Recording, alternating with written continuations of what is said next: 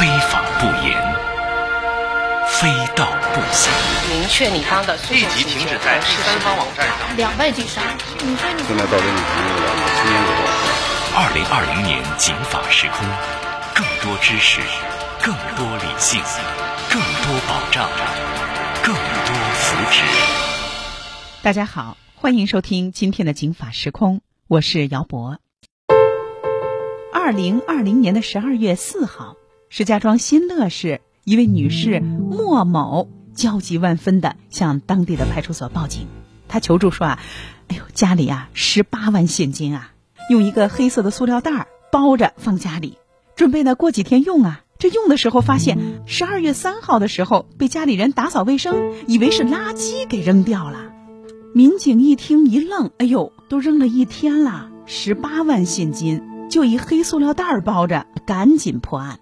于是呢，民警这就找来了物业，调取了相关的录像。还好，发现啊，这垃圾桶从丢钱的女士说啊丢钱的那个时候开始到现在，还没有物业公司清理。可是，这垃圾桶里没有这些钱呀。经过走访，民警了解到，小区里有一位七十多岁的老太太，时不时的就喜欢在这些垃圾桶里翻找一些废旧的纸壳。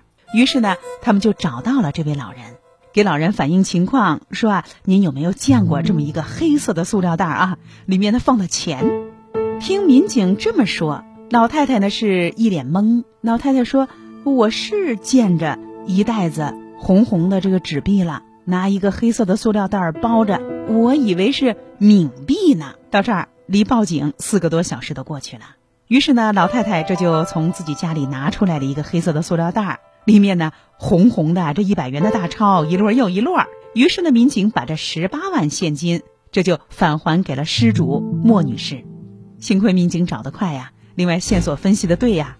不过大家想一想，那如果民警没找到呢？或者说啊？这位七十多岁的老太太，她真的以为是冥币，她把这些钱烧了呢，或者毁了呢？那么她应该不应该赔偿莫女士的损失呢？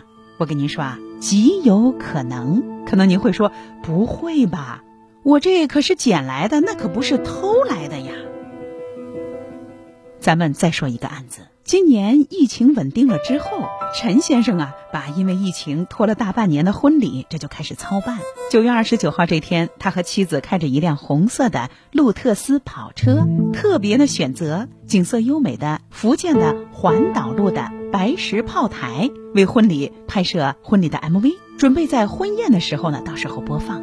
为此呢，他还特地啊。把准备好的结婚钻戒，一个两克拉的卡地亚钻戒，价值十多万啊，近二十万，拿在车上。不过就在拍摄的过程当中，眼瞧着这个明晃晃的大钻戒在阳光下，这就从这个跑车上给掉了下来。因为那个跑车是没有盖儿的啊，敞篷的。那大家想，那可能就是不小心连拉带吹，一下子给出去了。等拍摄的时候需要用这个道具，一看，哎呦！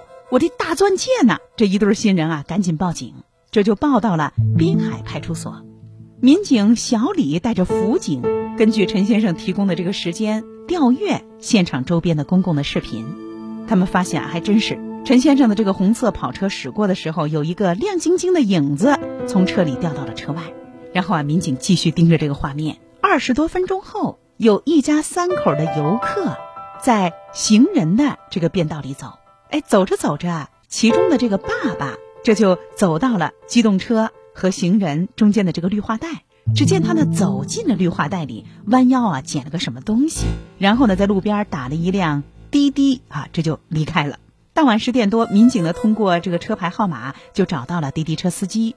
由于这个订单啊使用的是模拟的号码，所以司机呢也没有游客的直接的联系方式。民警没有放弃，又在下车的地点去打探。民警呢，根据这个经验分析，这家人啊，很可能是在茶叶厂附近住宿下来，因为那是一个民宿区。茶叶厂附近呢有几家酒店，民警带着辅警这就连夜赶了过去。通过一家三口下车的时间，反复的查找对比登记入住的信息，晚上十二点，终于找到了这一家三口登记的房间。敲开房门，孩子都睡了，男主人啊出去和朋友聚会了，只剩女主人。得知民警的来意。这女主人就赶紧拿出了钻戒，一看哦，这还真是啊，就是那个钻戒。凌晨时分，民警通知了陈先生，当面把这个钻戒还给了他们。陈先生啊，十分感激民警，第二天就特制了一个锦旗送到了派出所，向民警和辅警表示感谢。但是问题来了，你捡到了十多万的钻戒，好不好啊？为什么不及时告诉警察呢？万一呢？你以为它是个假的，扔了该不该赔呢？我可以告诉大家啊，捡了别人的钻戒不及时交还，那不好。而且如果以为是道具又扔了，很可能要赔。为什么呢？我给大伙儿说一个案子啊。本市有一个停车场，发生了这么一件事儿：一对新婚的小两口买了一个大钻戒，带着这个钻戒啊，这就坐在车里到了这个停车场。开车门下车的时候，这个钻戒啊从座位旁边掉在了车外，从这个监控上也是能够看到明晃晃的。但是这俩人没注意到，这就离开了停车场。而后呢，在这个监控录像里，这就看到有一个路人从这儿过，捡起了这枚钻戒。这小两口报警啊，说丢东西了。停车场的人呢，通过录像就找到了这个行人。面对质询，这行人啊，先是否认自己捡了钻戒，然后呢，停车场又拿出了监控录像，说这应该是你吧？哦，这确实是我，这我确实是捡了。那钻戒呢？这个行人说啊，说，嗨，我以为是个假的呢，我就扔了。于是这对新人把这个行人告到了法院。一审宣判了之后，这个行人不服，就诉到了北京市二中院。二中院终审判决，拾到别人的东西没有保管好，赔偿钻戒发票上的价格四万六千块钱。所以您明白了吧？捡别人东西拾金不昧不是美德，是什么呢？是法定的义务。也就是说，就不能昧。如果昧了或者丢了。都是罪。平视是最大的尊重，真实是最有力的帮助。警法时空，一场理智与情感的约会。本市的张师傅是一位出租车司机，有一次呢，他陪客人啊到昌平区，到八达岭长城去玩。在售票台这儿，他捡了一个相机，这谁的相机啊？这时候呢，来了个人说：“师傅，您这捡什么东西了没有？”他说：“你丢什么了？”啊，对方说：“说我丢一相机。”张师傅说：“啊，那是这个吧？”对方一看说：“对对，就是这个。”哎，谢谢啊，拿着就走了。一会儿呢，又来了一个人说：“哎，师傅，您在这儿借一相机吗？还要相机？你什么相机？”对方啊说的，把那相机描述的跟他刚才还回去的那个一模一样。张师傅知道还错人了，这怎么办啊？于是呢，这丢相机的人就把张师傅诉到了大兴法院。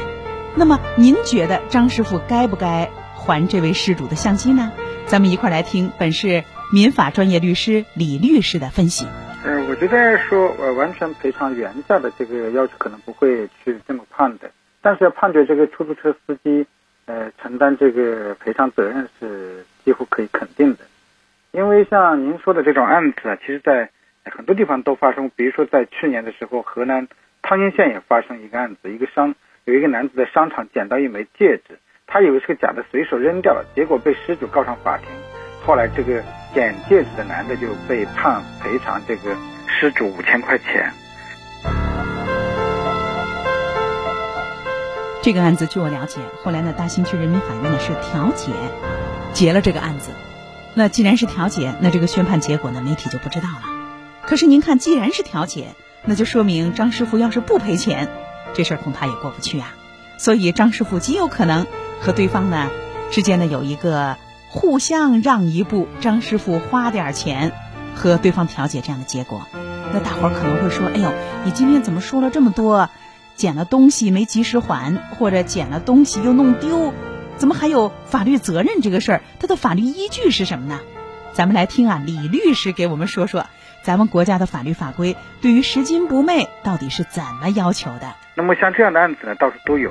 为什么会这样有呢？这是因为我们的国家的这个物权法有一个明确的规定。我国物权法第一百一十一条呢规定，就是拾的人啊，就是这个捡到遗失物的这个人啊，拾得人在遗失物送交有关部门前。或者是这个遗失物被领取前，应当妥善保管遗失物。因为故意或者是重大过失致使遗失物毁损灭失的，应当承担民事责任。那么像今天我们报道的这个案子当中，这个出租车司机啊，他又误又误以为这个呃相机是另外一个人的，在没有尽到这个核实的义务的呃前提下呢，就把相机给了另外一个实际上不是失主的人。那么这就是存在一个重大过失，这样的话他需要承担赔偿责任。呃，法律为什么这么规定？是因为啊，我们从一个公平的角度出发。那么，一个遗失物丢了之后，他并不是这个失主自愿的放弃他的所有权，而是不小心。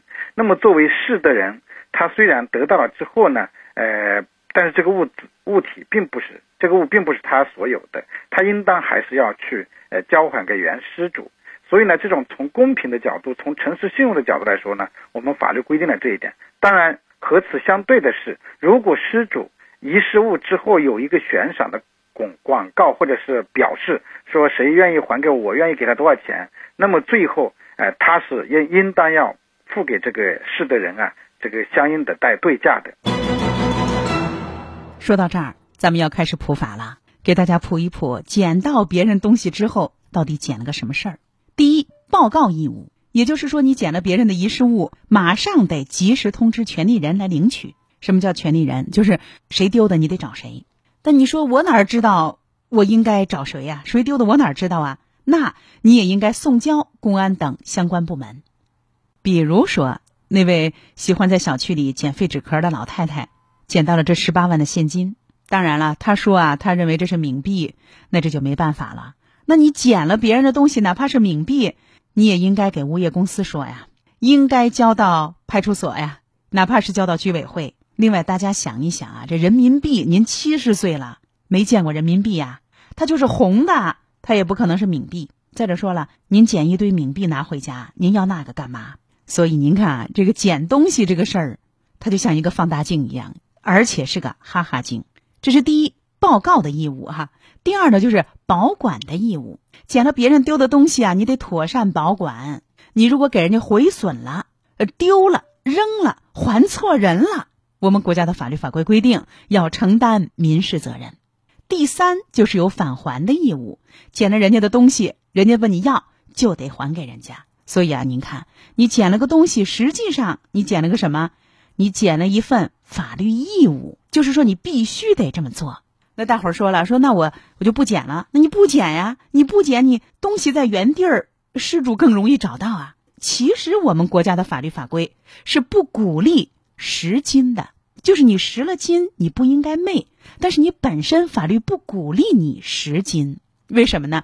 因为你拾了之后，就拾起了一系列的法律义务。所以拾金不昧不是美德，它是你的法律义务。那咱们一块儿来听财经媒体人韩成宇，他对这些法律规定背后的利益平衡他的分析。过去我们是从精神层面跟道德层面在鼓励拾金不昧，但很少有从法律层面对他的义务跟权利进行一个规范跟要求。但物权法一出来以后，大家确实从如果只从字面而言，确实发现这个拾得人确实有很背了很重的一个包袱。他要是他一旦决定他要去捡起来这一个动作，刹那间。啊，那么他马上就出来，他要通知，要保管，不能损毁，最后还不能交错人啊！如果他一旦交错，刚刚你提提到的，比如江欣欣那个案子，他就交错人了，没尽到一个善意保管人的责任，那么虽然最后没有全全额赔偿，他还是要做出了一个赔偿行为，看上去就是这样。但是我们如果我们反思过来看，在目前这个这个社会的一个客观现象当中来讲，加重这部分的人的权利跟义务，其实还是为了保住事主的应有的利益，因为更多的情况我们会发现。失主确实是拿不回自己的遗失物的，或者有的时候会陷入到一个很复杂的一个一个矛盾跟纠纠结当中。所以，有法律来保护失主的利益，在当前社会当中，我觉得还是合合理的。因为善意，所以认同；因为理性，所以共鸣。警法时空，人间冷暖，百姓情怀。正是因为。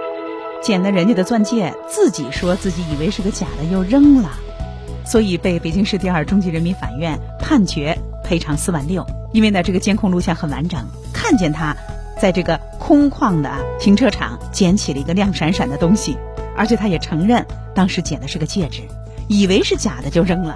那二中院的判这个人赔偿四万六，为什么？就是因为物权法规定，你捡到了别人的遗失物，在送到有关部门之前，你要保管好了。你要是毁损了丢了，要承担民事责任。所以您看，您要是弯腰想捡那个不是你的的东西，你要想好了，你能不能第一送到相关部门，第二返还给失主，第三妥善保管。你要做不到，你就不要捡。拾金不昧是我们在这之前啊一直都认为的传统美德，而物权法却把拾金不昧重新定义，而鼓励大家不要拾，拾到了以后要物归原主。那大家说，哎呦，那我捡，好心捡起来，我还捡个大麻烦呀。如果说啊，您确实捡起来了，而且呢也好好的保管了，那您听听物权法呀，它是很公平的，它在那一头呢又对您有奖励。咱们一块儿来听李律师的介绍。在关于失得物的这个规定上，并不是尽善尽美的。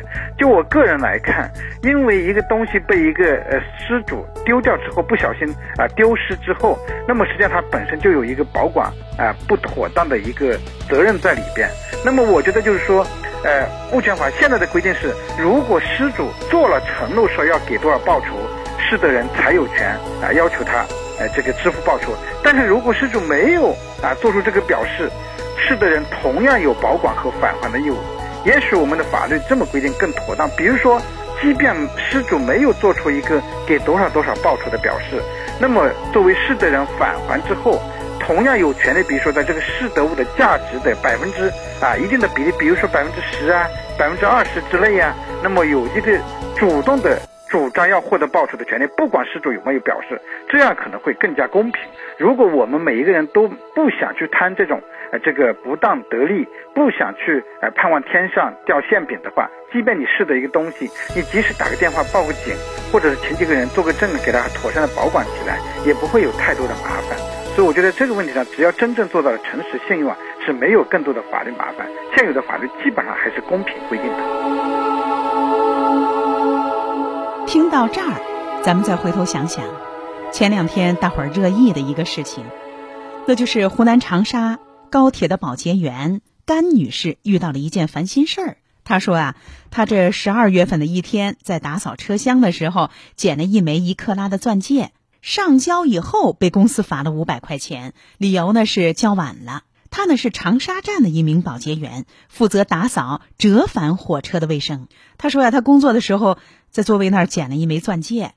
她当时想啊，自己的工作时间呢也不长，这要是上去把这钻戒交了，影响打扫的时间，她也分不出真假，就先干活儿。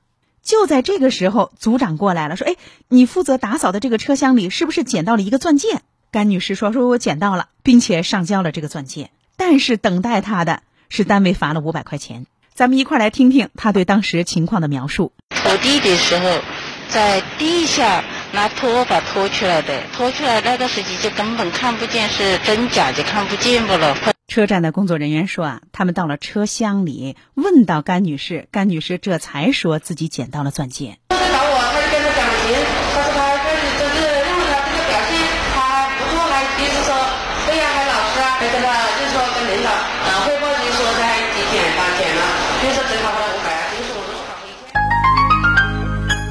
甘女士向记者反映说啊，自己一个月这才三千五百块钱，这一下子呢就罚了五百块钱，这个月啊就剩下三千块钱了。一度这个话题在本周是一个热议话题啊。记者也采访到了他的领导黄经理，黄经理说，放到平时还罚一千呢啊，因为我们有内部的纪律，员工你在工作场所捡到东西一定是第一时间要还的。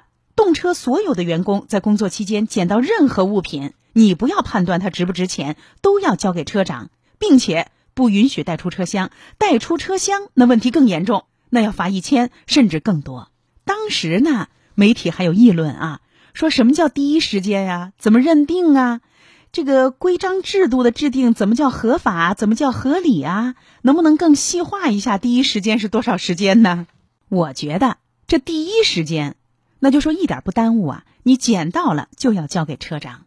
所以，这甘女士被罚了五百块钱，再加上之前给您介绍的那些法律知识，您觉得她该不该被罚？也就是说呢，从她捡东西的这个角度上来讲，她并没有做错什么。但是劳动纪律对于在自己的职业场所容易捡到东西的工作岗位，如果有特殊规定的话，要严格遵守。它不仅仅是法律规定，也是职业道德。最后，咱们再说个案子。有的时候你捡了个东西没找着失主，自己扔了，那你得赔；有的时候你捡了个东西没给人保管好，给坏了，你也得赔；有的时候你捡了个东西没给人家还，人家问你要你还不给。那人家会告你不当得利。可是有的时候，有些东西你要是捡了，即便是被发现了，你承认错误了，你以为那只是一个盗窃或者不当得利，他还真没那么简单。为什么呢？那要看你捡了个什么。本市的一个小区的保安小刘捡到了一张银行卡，他这个背面啊印了六个数字，一二三四五六。这小刘啊，这路过一个 ATM 机，嗯，他就把这个六位数输进去了。哎呦，这六位数这是密码呀！于是啊，小刘没闲着，这第二天，一直第三天、第四天、第五天连着，他就把这卡上的五万块钱给取出来了。这张卡呀，原来是一家物业管理中心的单位的结算卡。财务人员一看，哟，卡丢了，也赶紧报警。很快，小刘就被民警抓获了。然后呢，检察机关就以信用卡诈骗罪把他诉到了法院。一审宣判了之后，小刘不服，他说呀：“嗨，我就想着，反正这是捡的嘛，又不是我偷的。那万一失主找到我，我一分钱不留，我就退给他，就没事儿了嘛。这么判决太重，他提出了上诉。就在日前，市三中院对这个案件二审宣判，三中院认为小刘犯信用卡诈骗罪，事实清楚，一审法院没问题，于是呢驳回了他的上诉。”不仅判处有期徒刑五年，还处罚金五万元。要人没人，要钱没钱了。那下面呀，听一听本市银行法的专业律师徐丽红给大家的解读。刘某呢，捡到卡呢，上面有密码，他到 ATM 机上是取钱的这个行为，是冒用了他人的卡，就符合这一个犯罪特征，所以被定性为信用卡诈骗罪。那大伙儿可能会想，为什么就不是盗窃？为什么就不是不当得利呢？咱们来听曲丽红律师的分析。那么不当得利呢？它是指没有合法的根据取得不当利益，造成他人损失的，应当将取得的不当利益返还受损失的人。不当得利人取得不当得利，往往是因为，比如错误转账、银行错误的将资金转账到账户。或者偶然捡到了财产，那么这个前提条件就是他是不具有主观的恶意非法占有的目的。那么以本案的偶然捡到信用卡，它是属于没有直接为其带来不当利益。相反的是，他得到了信用卡之后，他产生了非法占有的目的，冒用该信用卡在提款机上先后骗领了五万元资金，因此构成了该罪名。所以您捡到了别人的卡，您要还取钱，您不仅啊侵害了别人的财产利益，最重要的是，您侵害的那个对象不是个人了，是银行，那就涉及到信用卡诈骗罪，罪加一等啊，那可就不是还钱，哎，或者是被罚点钱那么简单啊。所以路不拾遗，它实际上说的是啊，在路上你看到那东西不是你的，你别捡。换句话说，你捡到了东西，物权法规定你要上交，要妥善保管，要去找失主，找到了以后妥善保管了，哎，你可以要一点合理的报酬。所以拾金不昧不是美德，它是一种法律义务。您既然要去录拾遗啊，而不是路不拾遗，要去拾这个遗，就要决定自己承担的是一份法律义务。当然，如果这个法律义务您承担的很好，也可以要一些对方给的奖励，当然也得合理啊，比如说交通费和保管费。所以，从情理和法理上讲，那些呢被罚钱、被判刑，甚至被指责的，捡了别人东西不还的人，都不值得同情。那今天的警法时空到这儿就结束了，介绍的是拾金不昧不是美德。它就是一种公民的法定义务。姚博感谢您的收听也欢迎您继续收听以下的精彩节目。